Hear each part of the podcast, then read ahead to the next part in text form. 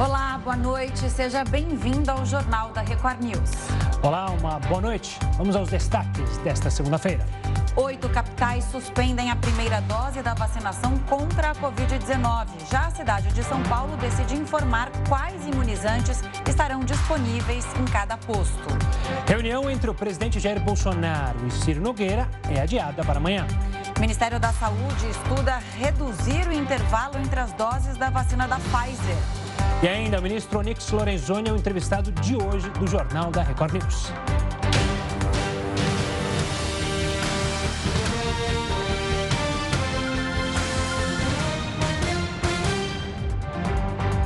A reunião entre o presidente Jair Bolsonaro e Ciro Nogueira foi remarcada para amanhã. Um problema no voo do futuro ministro-chefe da Casa Civil adiou a volta ao Brasil.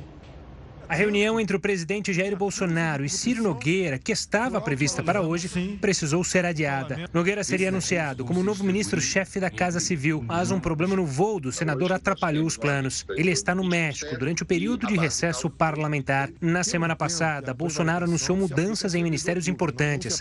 Além da indicação de Ciro Nogueira, o Nix Lorenzoni foi transferido para o Ministério do Trabalho e Previdência, que foi recriado. Luiz Eduardo Ramos, que comandava a Casa Civil, vai assumir a secretaria Secretaria-Geral da Presidência. A reunião é importante para definir a data de posse de Ciro. A expectativa é que aconteça na quarta-feira. Ciro Nogueira é presidente do PP, partido do grupo conhecido como Centrão.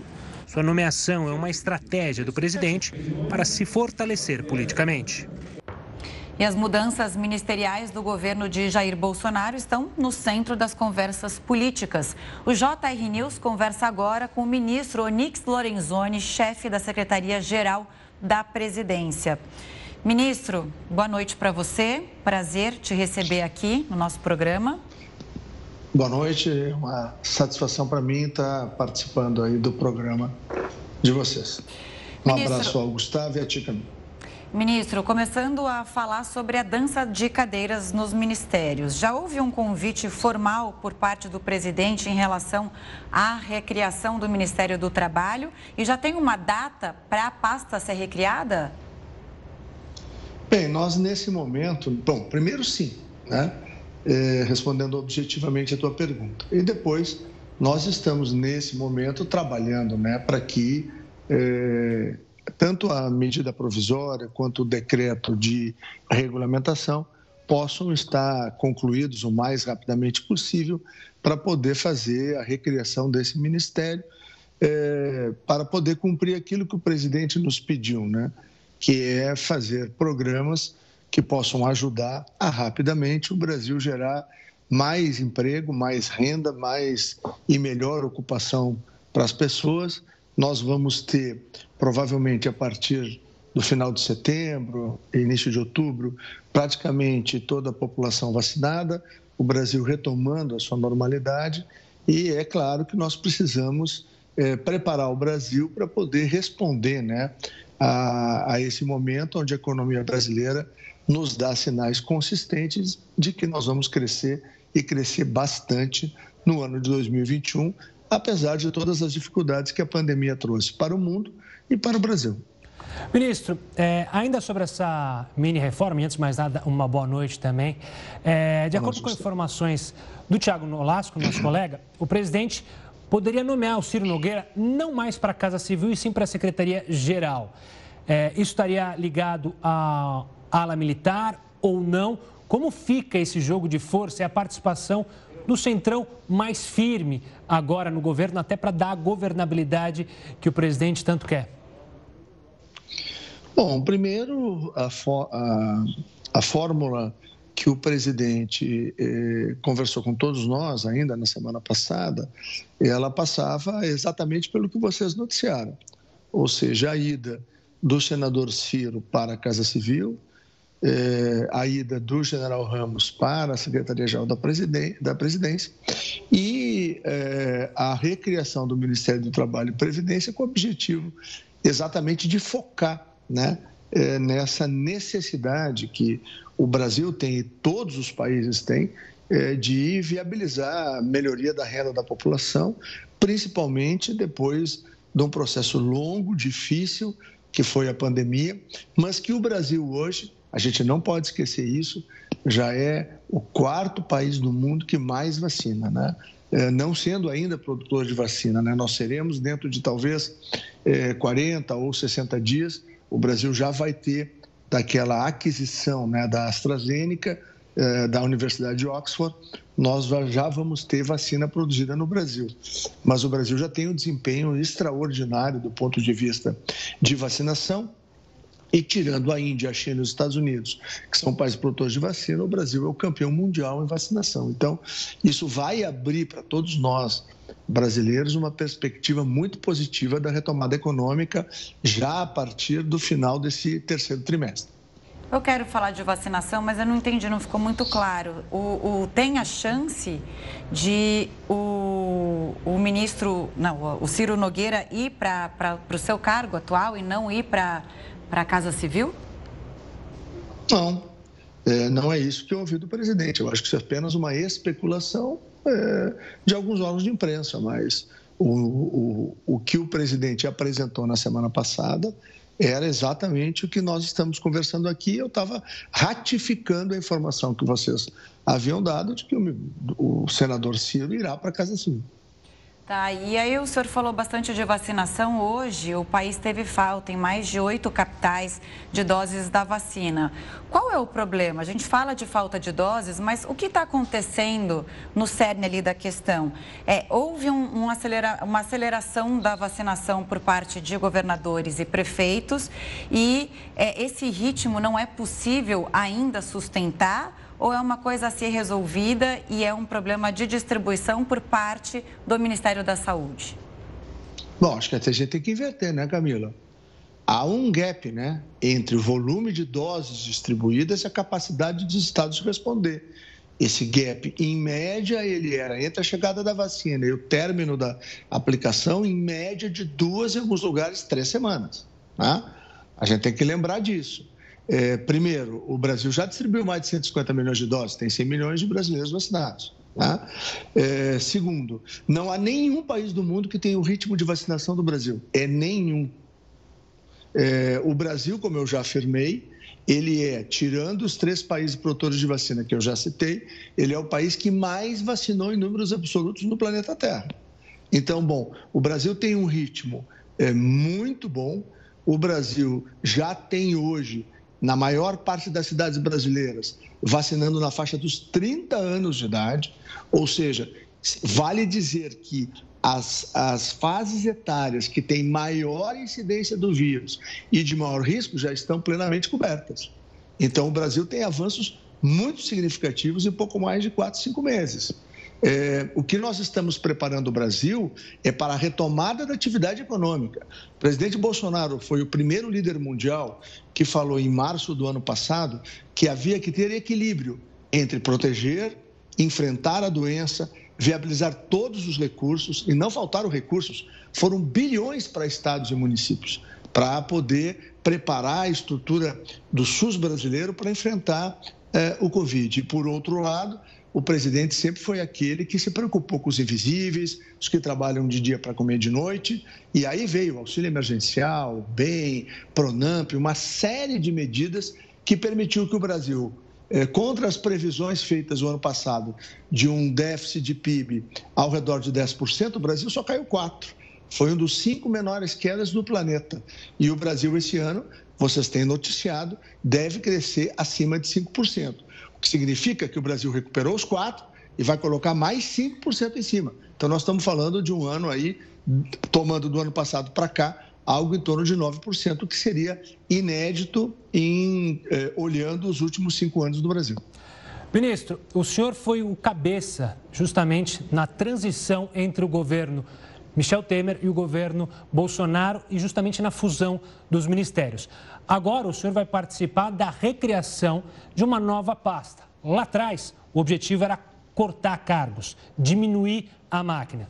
Neste momento, qual é a sua análise para a recriação desta pasta do trabalho? Haverá necessidade de uma criação de novos cargos, a contratação de novos cargos comissionados, enfim, pressão é, do próprio Congresso de partidos para colocar nomes chaves lá dentro desse novo ministério? ou o senhor pretende usar a estrutura já existente do até então Super Ministério da Economia?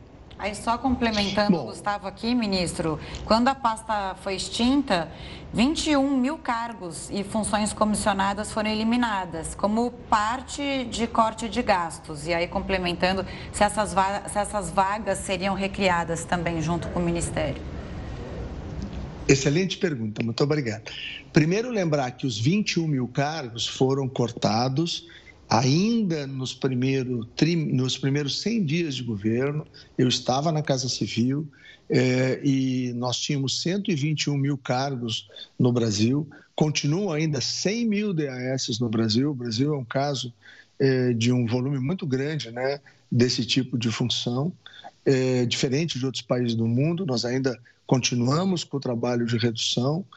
Lembrar que nós não podemos criar nenhum cargo, né, em, em virtude é, da Lei 173, né, é, que está plenamente em vigor. Então, o que nós vamos, nós vamos fazer é aproveitar né, a estrutura já existente no Ministério da Economia com adaptações para que a gente possa é, fazer aquilo que é o desejo do presidente. Uma grande alavancagem, a criação de uma grande rampa de acesso né, ao emprego, à atividade econômica, melhorar a condição para que as pessoas possam é, melhorar a sua renda, levar mais dinheiro para casa, para poder melhorar a sua condição de alimentação, de vestuário, ou seja, melhorar a condição de vida é, do trabalhador e da trabalhadora brasileira.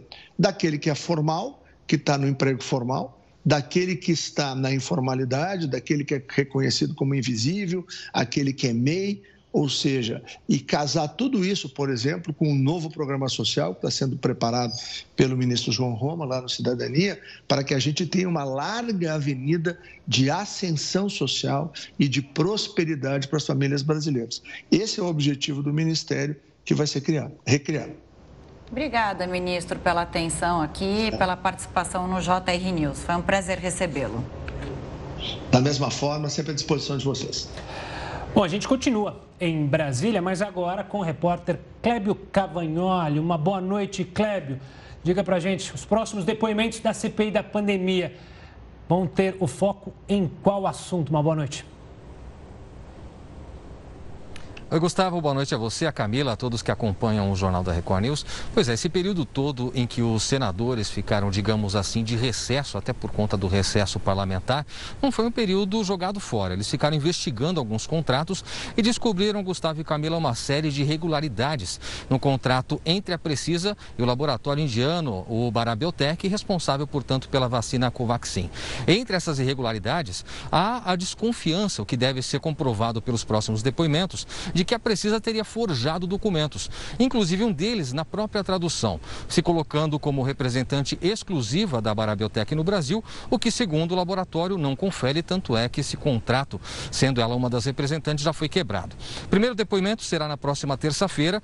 Esse não terá relação direta com a Covaxin e sim com a AstraZeneca. Esse depoimento de terça-feira será com o reverendo, o Hamilton Gomes de Paula, que é suspeito de negociar a contratação de 400 milhões de doses doses da AstraZeneca com aquela empresa representante, a Davat Supply aqui no Brasil.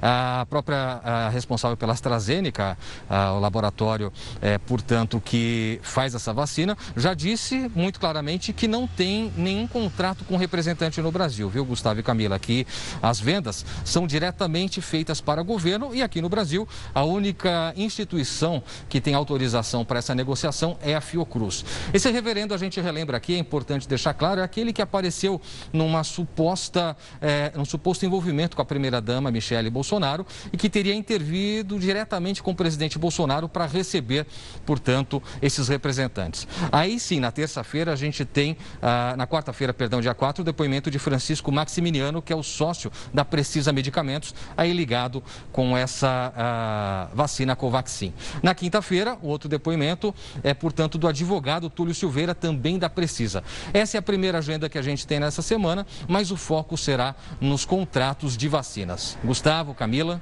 Clébio, é, eu queria falar sobre uma informação apurada por você hoje mesmo, que é o STF oficiou a PGR, né, por mensagens é, ali obtidas e, e, que falavam sobre o programa Pegasus, né, na história da Lava Jato. Conta melhor um pouco o que significa isso e isso seria o quê? Uma manobra ilegal da investigação? Chegou a ser usado? O que, que você apurou? Pois é, Camila, esse Pegasus é importante a gente colocar aqui para o nosso telespectador, é um programa israelense de captura de dados. Ele funciona como uma espécie de programa espião que não necessariamente precisa que alguém tenha acessado um link para que ele invada o celular. É um programa que tem sido usado no mundo todo por alguns governos autoritários para investigar jornalistas, algumas instituições de investigação, até polícias, né, órgãos policiais de alguns países. E o que se apurou é que houve sim o uso do Pegasus por parte de procuradores da Lava Jato em trocas de mensagens. O grande problema é agora saber se essa, essa, essas mensagens vão ter validade, né?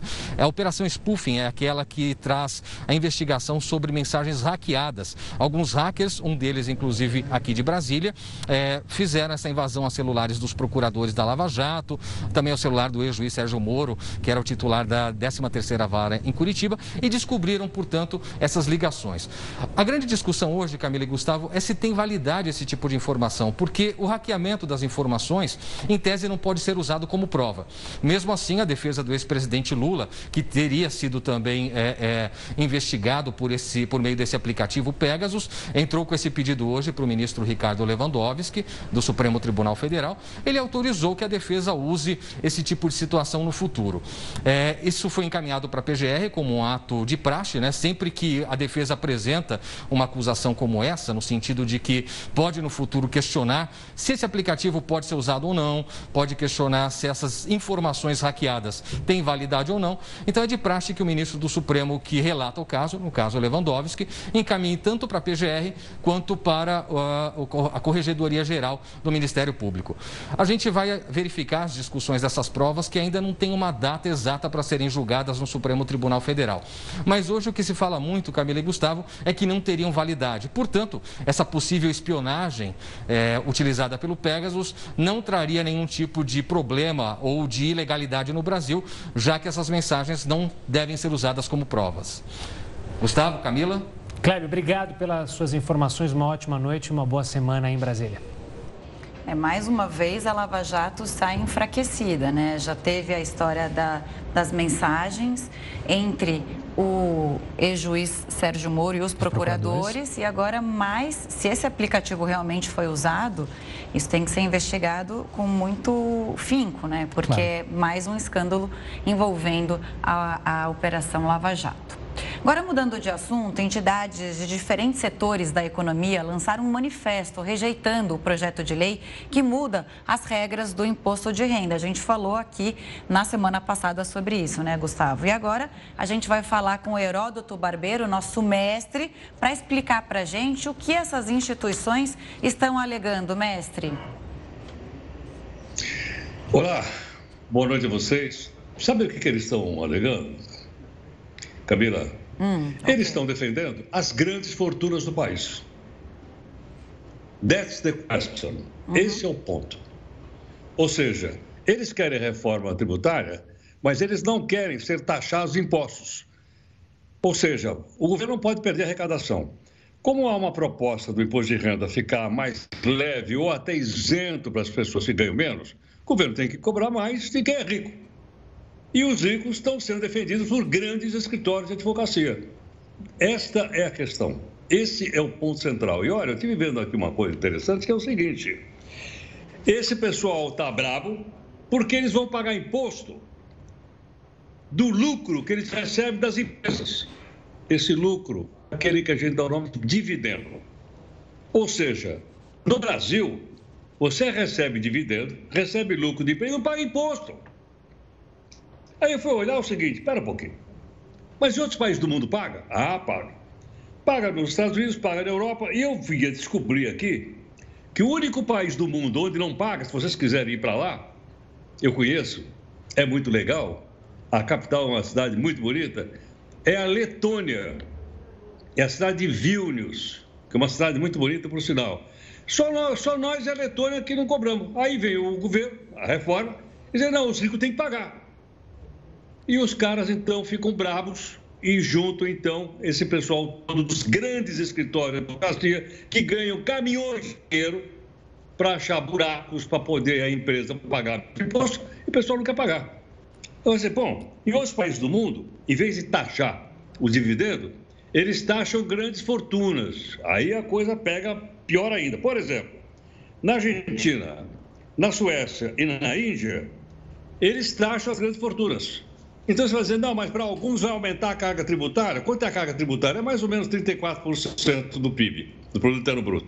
Esse pessoal vai pagar mais. Mas para se fazer justiça social, você tem que cobrar mais de quem ganha mais, menos de quem ganha menos. Agora, os menos não tem pessoal para vir defendê-los. Não tem esse monte de, de organização para defender. Os ricos têm. E essas que a gente está vendo aí, e é bom que o pessoal entenda e faça o seu próprio juízo a respeito disso. É o famoso lobby que sempre está por lá em Brasília. É só falar de alguma coisa que tem a turma do lobby. E como você bem disse, né, Heroto? Quem é trabalhador, cidadão comum, não tem ninguém para fazer lobby e fica sempre nas costas desse trabalhador os impostos mais caros, enfim. Quer falar mais alguma coisa, Heroto? Por favor. Só mais uma coisinha, Gustavo. Eles não só fazem lobby, como eles ameaçam também. Dizendo que se aumentar, se tiver imposto em cima da, uh, do dividendo, vai aumentar o custo de vida. Em outras palavras, estão dizendo o seguinte: é. o, o, esse pessoal, esses grupos empresariais, não pagam imposto, eles transferem para o consumidor. Então, quer dizer, é muito bom, eu não pago imposto, eu transfiro, coloco o preço em cima dos produtos, vai subir a inflação e estão fazendo esse tipo de ameaça. Então, é bom que as pessoas olhem direitinho para isso para saber se vale ou não a pena fazer a tal da reforma do imposto de renda. E olha, esse é só o primeiro passo da reforma tributária. Vem muito pancadaria pela frente. Daqui a pouco a gente volta a se falar, Heroto. Olha, o Rio de Janeiro retomou a aplicação da primeira dose da vacina contra a Covid-19 nesta quarta-feira. Retoma, perdão, nesta quarta-feira. Não sai daí, o Record, Jornal da Record News volta já. O Jornal da Record News está de volta e você pode acompanhar a gente ao vivo no R7, no YouTube, no Facebook, no Twitter da Record News. Camila, vamos falar sobre como é que está a situação da pandemia aqui no Brasil? Segundo o CONAS, o país chegou à marca de 19.707.662 casos. 578 pessoas morreram pela Covid-19 nas últimas 24 horas. No total, o Brasil registra 551.502 mortes, isso desde o início da pandemia. Enquanto oito capitais suspenderam a primeira dose da vacinação contra a Covid-19, São Paulo vai informar quais imunizantes estão disponíveis em cada posto de vacinação. E a intenção é facilitar a busca pela segunda dose. O prefeito Ricardo Nunes anunciou a intenção de incluir no site De Olho na Fila quais vacinas estão disponíveis em cada um dos 700 postos de vacinação da capital. A medida tem o objetivo de facilitar a busca para quem vai tomar a segunda dose. O secretário municipal da Saúde explicou que a procura pelo fabricante vai facilitar o trabalho de completar o ciclo vacinal. A cidade de São Paulo tem hoje 218 mil pessoas com a segunda dose em atraso e 80% da população elegível vacinada com a primeira dose contra a Covid-19. Mesmo assim, São Paulo consegue continuar vacinando a população com a primeira dose. Cenário diferente de outras capitais do Brasil.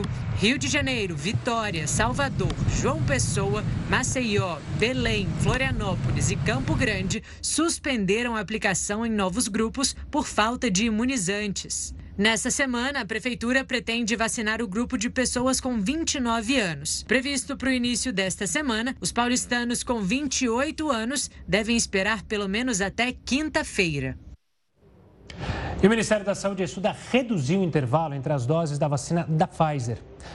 A medida está sendo analisada, já que o foco ainda é fornecer a primeira dose para o maior número de pessoas possível. A preocupação com a variante Delta e a previsão da chegada de remessas maiores da vacina levaram o Ministério da Saúde a analisar a possibilidade de diminuir o espaço entre as doses da Pfizer. A Pfizer, o que está na bula é 21 dias.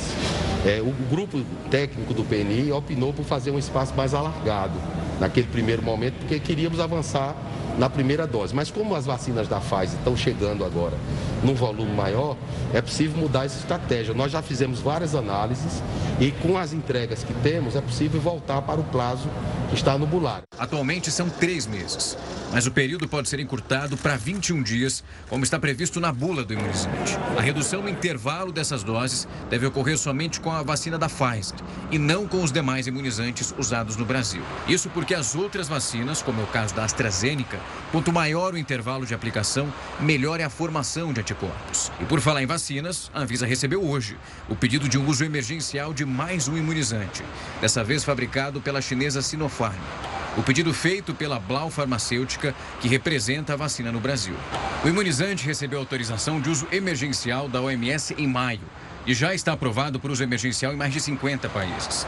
A vacina da Sinopharm tem um vírus inativado e apresentou 79% de eficácia contra os casos sintomáticos da Covid-19. Isso duas semanas após a segunda dose. O intervalo entre as aplicações é de 21 dias. A Anvisa publicou hoje o cancelamento definitivo do estudo clínico da vacina Covaxin. O estudo havia sido solicitado pela empresa Precisa, alvo de investigações pela CPI, a Comissão Parlamentar de Inquérito da Pandemia. De acordo com a Anvisa, o fim da autorização da empresa Precisa para representar a vacina no país poderá inviabilizar o cumprimento de algumas normas dos estudos clínicos do imunizante aqui no Brasil.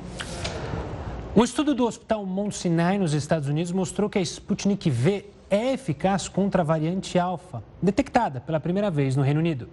A pesquisa mostra ainda que a vacina russa é menos eficiente contra a variante beta, descoberta na África do Sul.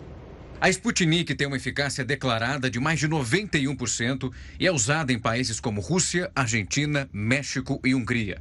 Mas mesmo com essa porcentagem, os pesquisadores concluíram que a vacina é eficaz na neutralização da variante alfa, mas não é tão eficiente contra a beta. A capacidade da variante beta de escapar da neutralização de anticorpos, isso nas amostras analisadas, sugere que o controle de algumas variantes pode se beneficiar de vacinas atualizadas. As cepas do coronavírus têm preocupado diferentes países. Nos Estados Unidos, por exemplo, afirmaram que não vão revogar nenhuma restrição de viagem atualmente em vigor.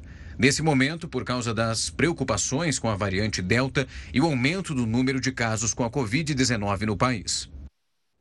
E para falar mais sobre vacinação, nós convidamos agora a coordenadora da Associação Brasileira de Alergia e Imunologia, Lorena de Castro Diniz. Doutora, uma boa noite, obrigado pela participação aqui conosco. A gente noticiou mais cedo justamente a paralisação da imunização em oito capitais do Brasil. O quanto isso preocupa a senhora ou a gente pode dizer que isso tá, é, pode acontecer, mas como a gente adiantou bastante dos grupos prioritários, isso é algo que a gente pode lidar bem nos próximos dias? Boa noite. Acredito que sim, a gente pode lidar bem com esse tipo de situação já esperada, né? Já que não temos vacinas o suficiente para terminar, avançar mais aí os grupos, mas já estamos bastante adiantados aí no, nos grupos prioritários e de fato devemos priorizar agora a segunda dose. Nós sabemos que a pessoa só vai de fato estar imunizada depois de receber a segunda dose.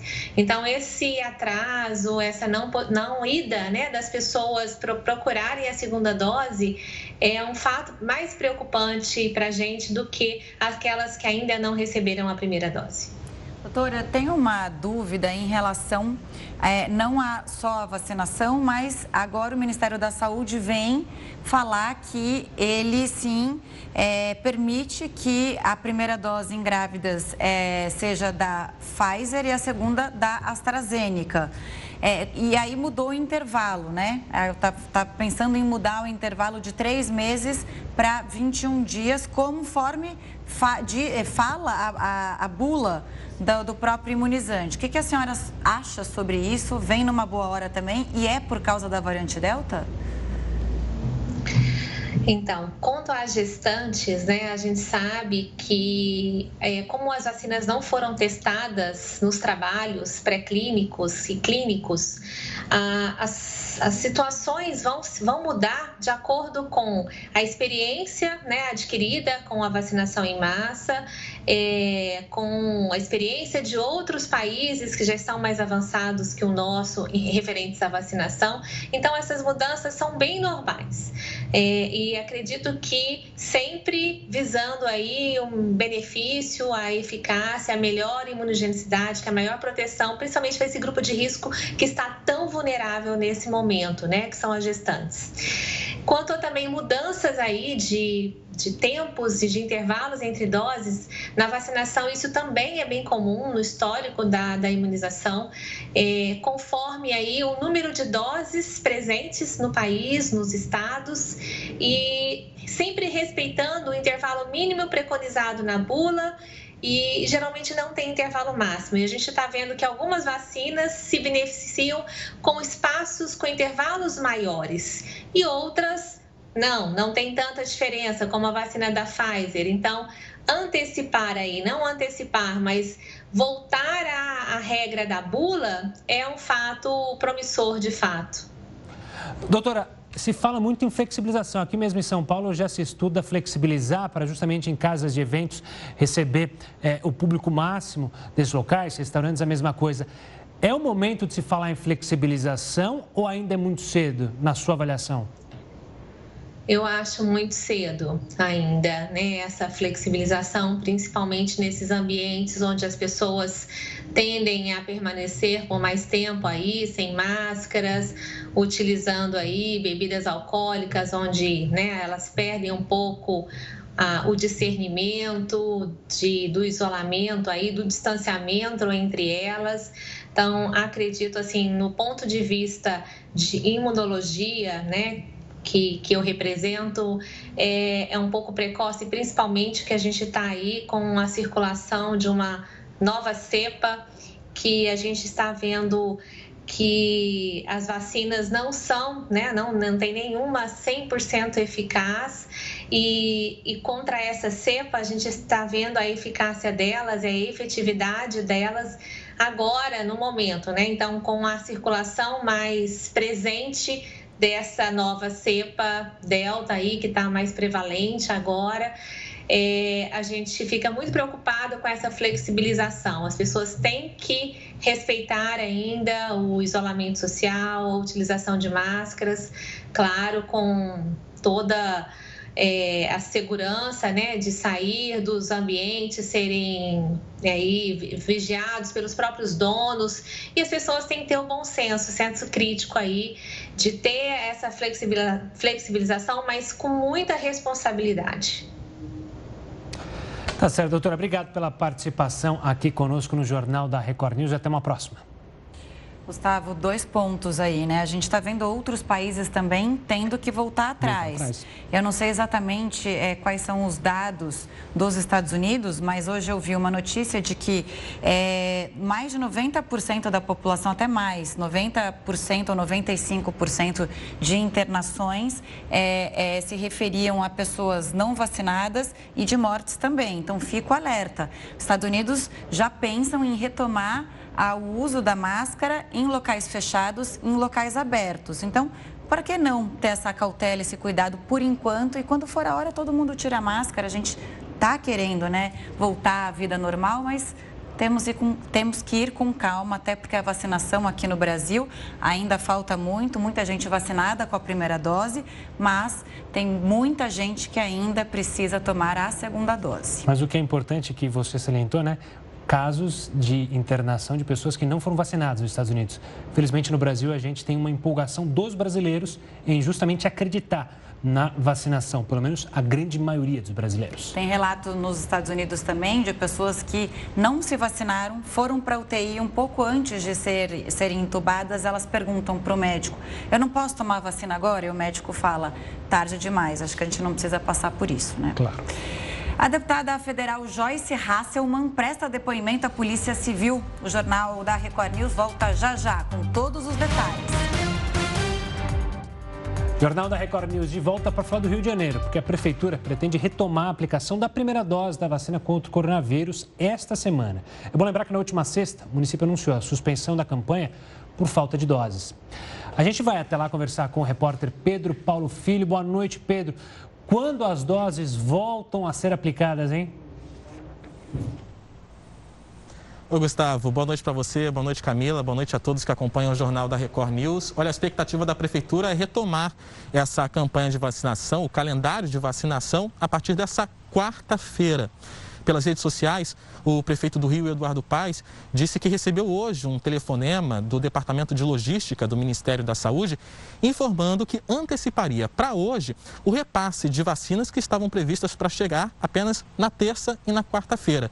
E com isso, então, a partir dessa terça-feira, o estado do Rio, já tendo essas vacinas em estoque, vai repassar aos 92 municípios fluminenses, permitindo que a capital fluminense retome a aplicação da primeira dose na quarta-feira. E aí a gente lembra que esse é o desfecho de um mal-estar que aconteceu na semana passada e a gente trouxe aqui no jornal da Record News. A prefeitura decidiu na sexta-feira suspender o calendário de vacinação, a aplicação da primeira dose, dizendo que não tinha vacinas em estoque e aí culpando o Ministério da Saúde por atraso no repasse dessas vacinas. O Ministério chegou a dizer que a responsabilidade pela distribuição das vacinas que já tinham sido enviadas era do governo do estado, mas a prefeitura continuou criticando e como a gente viu antes da minha entrada, antes dos comerciais, na reportagem, que oito capitais ao todo também decidiram suspender a vacinação, a aplicação da primeira dose por falta de doses. Bom, com essa medida agora, essa antecipação, o prefeito Eduardo Paes voltou às redes sociais para agradecer ao ministro Marcelo Queiroga por essa antecipação. E então, o que estava previsto para essa semana vai ser mantido, mas um pouco mais aglutinado, mais corrido. Como vai acontecer aqui no Rio de Janeiro? Na quarta-feira, será a vez dos cariocas se vacinarem, cariocas com 34 anos, sendo homens de manhã e mulheres à tarde. Aí, a partir da quinta-feira, será a vez dos cariocas com 33 anos, sendo mulheres na quinta, homens na sexta, e aí no sábado vem a repescagem, cariocas com 33 anos ou mais. Na segunda-feira, retoma aquele calendário que já estava previsto desde o início do mês. Cariocas com 32 anos na segunda, cariocas com 31 anos na terça-feira e assim sucessivamente até chegar ao dia 18, cariocas com 18 anos. O prefeito ressaltou que, se não houver mais atraso no repasse de vacinas por parte do Ministério da Saúde, aquele calendário de aplicar, a previsão de aplicar todas as primeiras doses é, nos cariocas com mais de 18 anos, essa previsão está mantida para o dia 18 de agosto, não vai sofrer alteração. Camila e Gustavo. Pedro Paulo Filho vai poder se vacinar, então, finalmente. Daqui a pouquinho, né? Você estava empolgado na semana passada, foi um balde de água fria. Se prepara, então, prepara o braço, que daqui a pouco é a sua vez. Agora, você também tocou no assunto que é o, o que eu perguntei para o ministro Onix Lorenzoni sobre esse atraso, esse jogo de empurra. Um reclama do Ministério da Saúde e governos e municípios reclamam é, né, um, um, joga para os governos estaduais e o outro joga para o Ministério da Saúde. Tem esse gap aí. Agora, tem que arrumar para não ficar a, a população reclamando de falta de dose. Obrigada, Pedro Paulo Filho, pelas informações.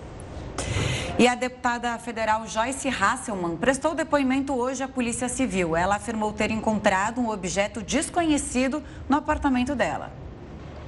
Joyce Hasselman deixou a delegacia ainda com dificuldades para descer os degraus da portaria. A deputada federal tirou a máscara para falar com a imprensa e foi possível notar que os ferimentos do queixo apresentaram uma leve melhora. É o terceiro depoimento de Joyce. Ela conversou hoje com a Polícia Civil. A deputada do PSL afirmou que entregou para a polícia um objeto desconhecido e que foi encontrado no apartamento funcional onde aconteceu o suposto atentado. E entregamos a ele, é, à, à, polícia aqui, é, um objeto que foi encontrado dentro da minha casa, que é um objeto que não pertence a ninguém, a nenhum dos meus funcionários e, e nem a mim, nem ao meu marido, está, está na, na, na mão da, da polícia. Tá? maço de cigarro? O objeto já não é o maço de cigarro. O objeto já está na, na, nas mãos da polícia. A polícia vai investigar dois nomes que a deputada suspeita que estão envolvidos. Não, esses nomes são nomes que a polícia vai ter que investigar. Eu não vou abrir quais são esses nomes, porque são suspeitas, mas são suspeitas minhas. Por, por conta de questões políticas, né? E eu não posso ser leviana, porque pode ser que seja outra pessoa. Pode ser que não seja nenhuma dessas duas pessoas que eu estou suspeitando. Então... Joyce Hasselman encerrou a conversa com a imprensa, afirmando que vai denunciar o senador Stevenson Valentim, do Podemos. Em uma live, ele acusou a deputada de ter usado drogas. Eu não tenho medo de marmanjão cheio de músculo, mitidão, a delegado disso ou daquilo, que vai para a rede social agredir mulher. É, se ele acha que porque ele tem um monte de músculo e pouco cérebro, eu vou me dobrar para ele, ele está muito enganado. Né? Porque aqui é, é, é exatamente o inverso. Aqui tem pouco músculo, mas tem muito cérebro. Bom, pegando o gancho da deputada Joyce Hasselman, assim como ela, muitos outros parlamentares vivem em apartamentos funcionais. Esses imóveis são disponibilizados para membros do Judiciário, do Legislativo. Heraldo, conta pra gente quanto esses locais custam para os cofres públicos e, consequentemente, para nós, cidadãos? Olha, Gustavo, um imóvel desse, aliás, a deputada falou outro dia, a casa dela tem quatro quartos.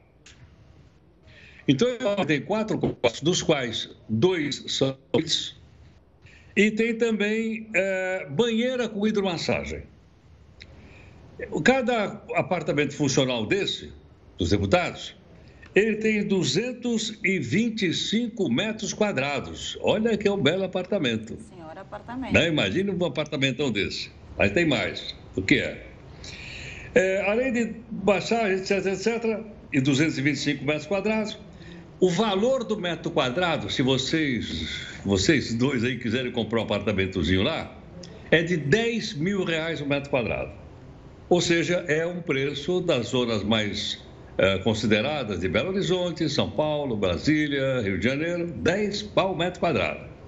Então, são 225 metros, são 2 milhões de reais um apartamentozinho desse. 2 milhões. Quantos tem? 432 apartamentos. Se a gente multiplicar isso aqui por 2 milhões, vai dar uma grana preta.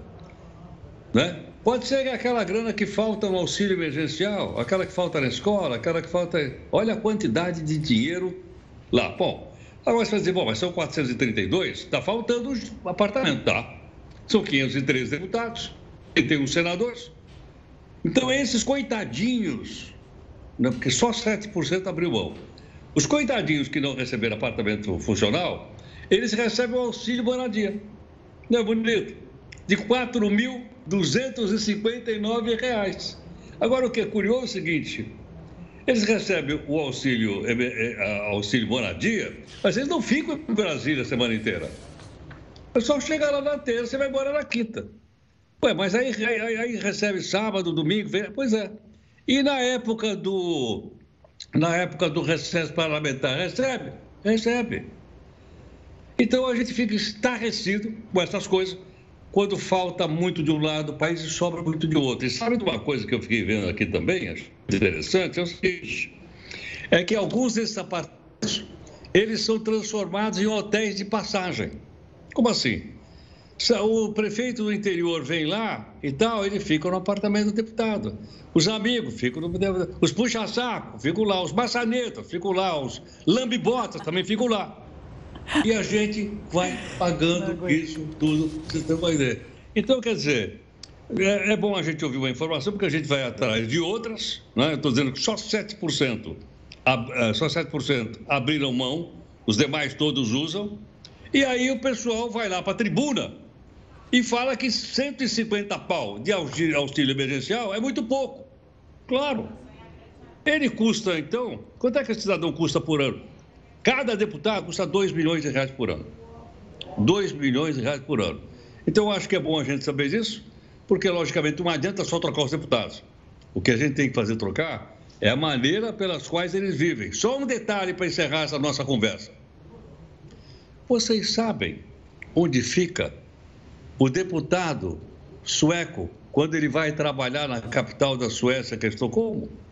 Uma kitnet, né? Ele fica numa como é que é? Numa kitnet, a famosa kitnet, estúdio agora que é moderna, né? Exatamente. Estúdio. Uma kitnet, sem secretária, sem limpeza, sem lavagem de roupa, sem coisa nenhuma. Na Suécia. Mas a Suécia, você sabe como é que é um país pobre. Nós somos um país rico, não é para uns e muito pobres para outros. Espero que vocês, todos que acompanharam, anotem isso, porque vai ter eleição aí o ano que vem. Tudo anotado aqui, Heródoto. E olha, eu tô rindo aqui para não chorar, viu? tá difícil. Até amanhã. É Até amanhã, tchau, tchau. tchau, tchau, gente. Raíssa Leal vira celebridade e faz famosos e anônimos vibrarem com a medalha de prata nos Jogos Olímpicos. O Brasil vibrou. O Jornal da Record News volta já já.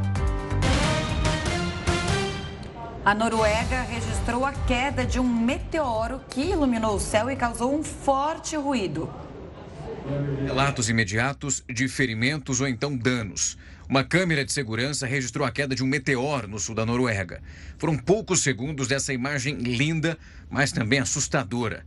O céu ficou iluminado enquanto a bola de fogo caía. E no final, ela explode num flash completamente brilhante. O meteorito despertou um enorme interesse e a busca pela misteriosa rocha do espaço já está em andamento.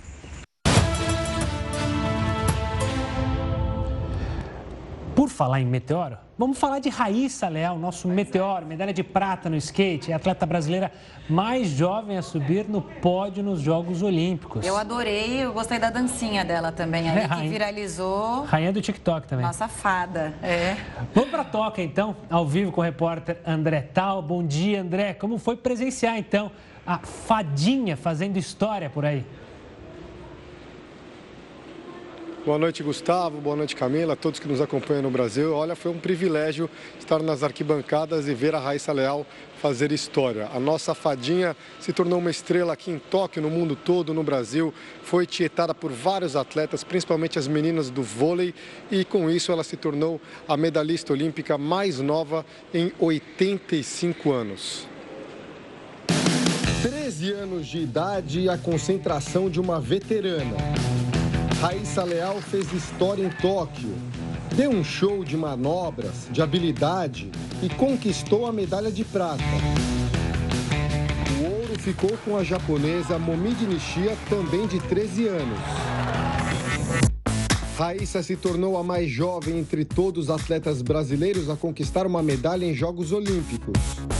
O feito histórico fez com que até as meninas da seleção de futebol vibrassem na mesa do refeitório. Estou muito feliz porque sempre foi um sonho de estar aqui, de estar realizando o sonho de, dos meus pais, que queriam ser jogadores de futebol e poder competir nas Olimpíadas.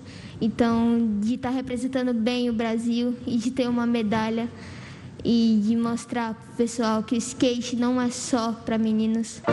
Na volta para a Vila Olímpica, a brasileira foi aplaudida. Ela parou o treino de vôlei, tirou foto com as atletas e até foi pega no colo.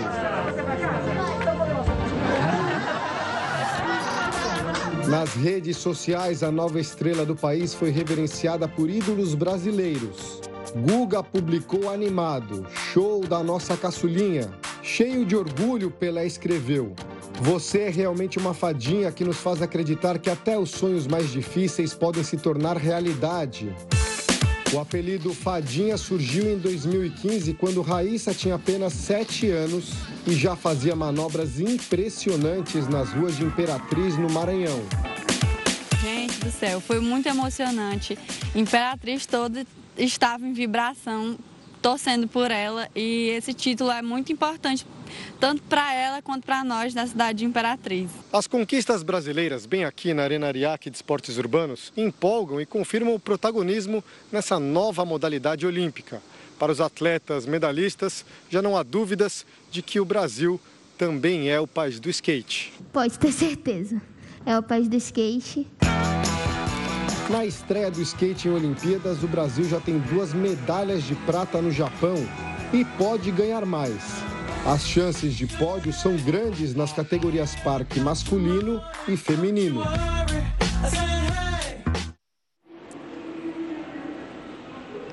Impressionante como a Raíssa, ela acima de tudo se diverte na pista de skate e olha, tem um tufão chegando, se aproximando da costa leste do Japão. Com isso, as finais do surf foram adiantadas, as finais que podem ser protagonizadas pelos brasileiros Gabriel Medina e Ítalo Ferreira, os dois já estão nas semifinais. Se eles chegarem à final, o Brasil pode ter medalhas de ouro e de prata garantido. Mas esse tufão preocupa também porque outras modalidades ao ar livre podem ter a data alterada. Os meteorologistas dizem que até quarta-feira o tufão deve se transformar em tempestade tropical. A gente espera que não haja nenhuma grande complicação. Aqui de Tóquio, André Tal. Valeu, André. Como vai estar frio, então coloco mais uma meia para continuar com esse pé quente para os brasileiros. Um forte abraço e até amanhã. Tchau, André. Apesar da pandemia, a construção civil deve crescer 4% este ano, segundo o setor. Não saia daí, o Jornal da Record News volta em um minuto. Apesar da pandemia, a construção civil deve crescer 4% este ano, segundo o setor. Se a projeção se confirmar, será o melhor desempenho em oito anos. Esse índice caiu em março, mas retomou a força. E essa melhora é reflexo do aumento na procura por imóveis e na queda da taxa de juros e que ampliou o crédito imobiliário. Bom, o Jornal da Record News fica por aqui. Obrigado pela companhia e pela audiência. Você continua agora com o News das 10 com a nossa surfista Manuela Caiado, é, que quem é. sabe vai poder falar medalha de ouro e medalha de prata para o Brasil, já já aqui na Record News. Boa noite para você, boa semana e ó, a gente tem um encontro marcado amanhã, hein? Tchau, tchau. Tchau, tchau.